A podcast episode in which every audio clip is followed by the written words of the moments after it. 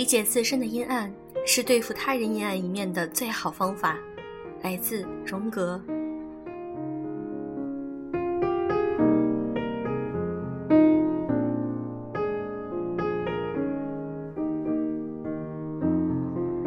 用声音触碰心灵，各位好，欢迎大家来到优质女纸必修课，我是小飞鱼。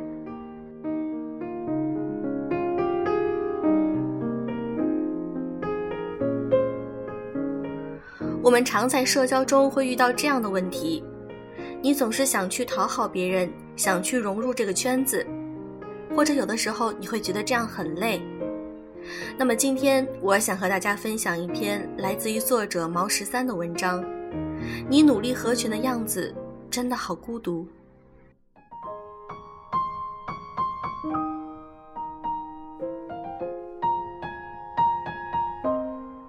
姑娘。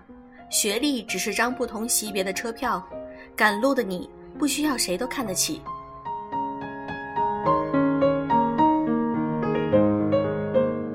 这个话题还要从一个小姑娘后台自卑的发问开始讲起。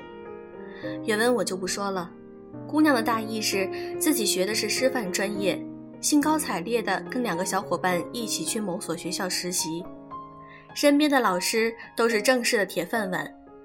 一开始的时候，那群老师还以为他们是被招来的新老师，对他们很是热络。可知道他们是实习生之后，就渐渐疏远。他总感觉自己和小伙伴都因为实习的身份和学历太低，被人奚落，让人看不起。在这里，我想说的是，姑娘，自己的价值真的有必要非得让所有人都认可吗？就非要别人来评判自己的人生吗？专学历怎么了？我就是大专学历，可我手底下带的十五个人，清一色本科以上，甚至还有两个是硕士学位。可我并不觉得他们在哪个层面上会比我多个三头六臂，都是一步一个脚印走出来取经人，谁也没有一生下来就能上天入地。当然，我在这里并没有打算炫耀自己，或者是以任何贬低学历的妖言迷惑众听。学习是一辈子的事儿，不该这么早就给自己下定论，不然我也不可能在努力工作、抽空写作的过程中，还想着投资自己去续个本科、读个研究生。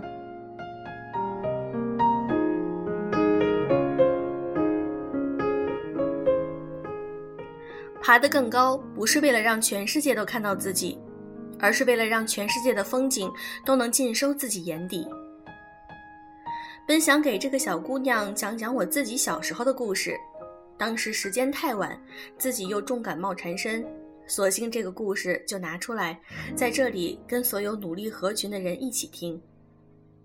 当时我大概是小学三年级，家道中落，随着父母到处飘荡，当时是父亲白手起家的初级阶段，又身处外地，我家里没有钱，成绩跟不上。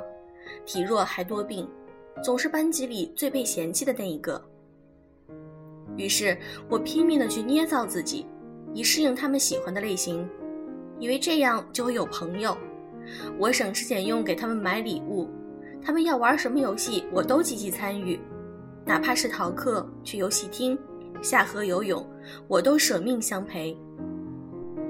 可后来一次，这群家伙得罪了一个高年级的小混混。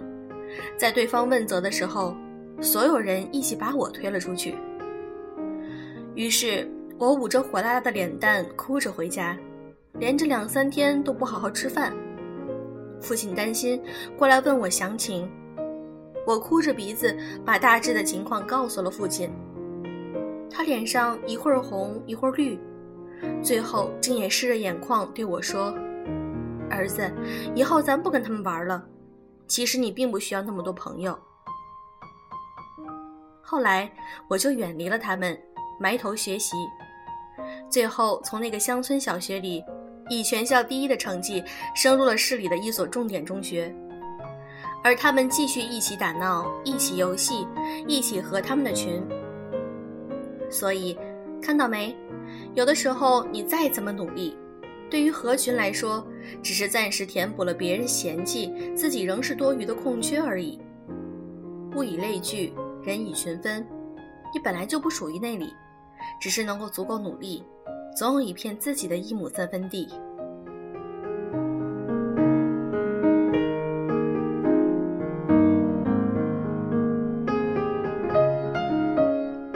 所谓人脉，也是趋炎附势的鬼东西。上个月月底，公司里平时最会溜须拍马、阿谀奉承的那个同事辞职了。这个小伙子来自东北的农村，家庭条件不好，所以一路摸爬滚打也实属不易。渐渐地发现，在职场上靠能力出头只是鸡汤文里的故事，靠着巴结领导、结交人脉才是一条最好的捷径。无所不用其极，星巴克、香奈儿。购物券什么的都豁出去了，往上送。从老板的饮食起居到领导的朋友圈，都三百六十度挨个不落下。以能跟老板一起吃饭发自拍为荣，以老板会给自己朋友圈点赞为誉。可就在上上个月，这高管跳槽去了另外一家公司，连头都没回。这时候，这同事回头再看的时候。除了他以往逢迎的那些人，像是他们的新老板对他诟病有加之外，不对他刻意落井下石已经算是万幸。再看看周围的同事们，他几乎就自己孤零零的一个人。临行前，我念及之前的同僚旧情，也念在接过人家从东北老家给我带来的咸鱼，请他吃顿饭，算是谢鱼之情。哥们自叹：“想想看来，只有这条咸鱼没有白送。”可是仍在纠结自己像个孙子，像狗一样苦心经营的人脉，为什么没能让自己翻身？我只笑笑，不否定，也不再置评。若是他始终认不清什么叫人脉的话，这辈子都别指望翻身。所谓人脉，其实是一种价值交换。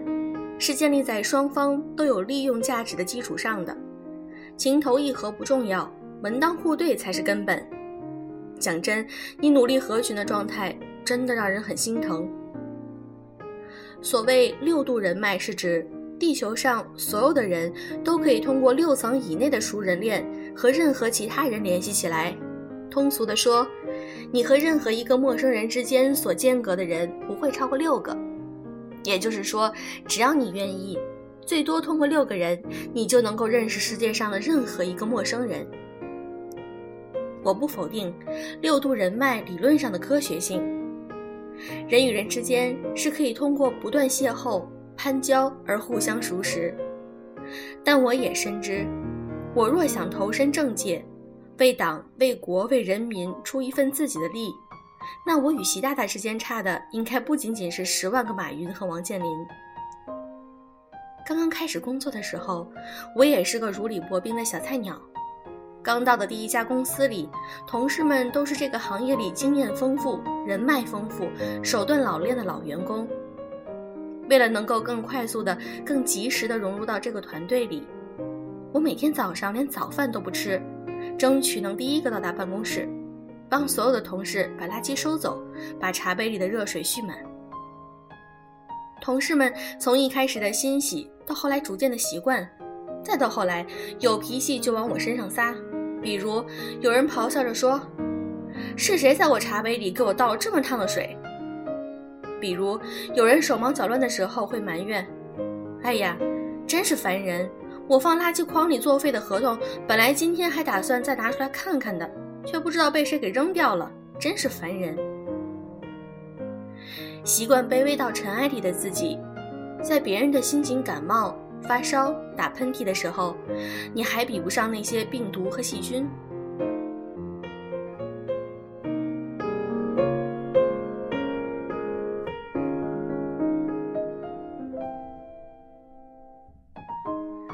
别让朋友强奸了你的朋友圈。有我微信的粉丝会偶尔发信息来问我，你是不是把我设置到分组可见的群里去了？看你之前发朋友圈好慷慨澎湃，现在一个月都不见你发一次。我想说的是，我的微信从不设置分组，不想让别人看的，我只会对自己可见。至于之前在朋友圈里晒加班、晒辛苦、晒情怀、晒奋进的套路，我也是学来就用，也会在那些所谓的圈子中给别人去点点赞、评一评。但久而久之，就会发现，这对于升官、发财、走大运的期许根本起不到什么卵用。所以，就让他还做回了晒娃、晒妻、晒感动的干净样子。朋友圈真的只给朋友看。最后，我想鸡汤一把。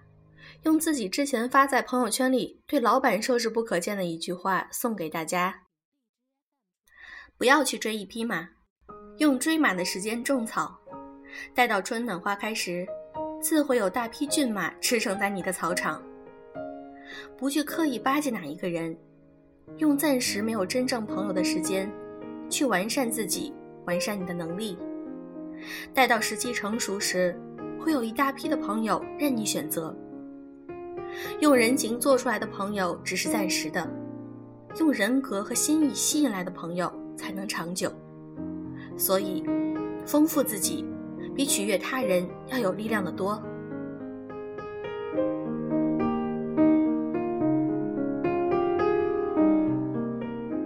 这篇文章分享完了，小飞鱼也有话想说。这篇文章就让我想到了我们现在职场中。我们的一个领导，他就是这种趋炎附势，并且非常喜欢拍领导马屁的一个人。但是技术方面，他确实不算很过硬，因为在汇报的时候呢，他经常会受到领导的批评。毕竟他在底下私底下的工作上，并没有用很多的时间，而是把大部分的时间都用来怎样迎合领导啊，怎样在开会的时候能够顺便的能够拍一下领导的马屁呀，都是这种情况。所以，大部分的同事都挺反感他的，私底下都会觉得对这个人的评价很低。其实我觉得他也挺可悲的，他并没有在职场中能够抓住重点，他总觉得能够曲意逢迎领导，就对他未来的官路是一帆风顺的。其实并不是这样，真的觉得有可能他只会竹篮打水一场空。像这样的人在社会上我们经常会碰到，所以有的时候。看到他就会觉得像一个小丑在演一番闹剧，有的时候想一想，觉得还挺滑稽可笑的。好啦，今天的节目就是这样，祝各位早安、晚安。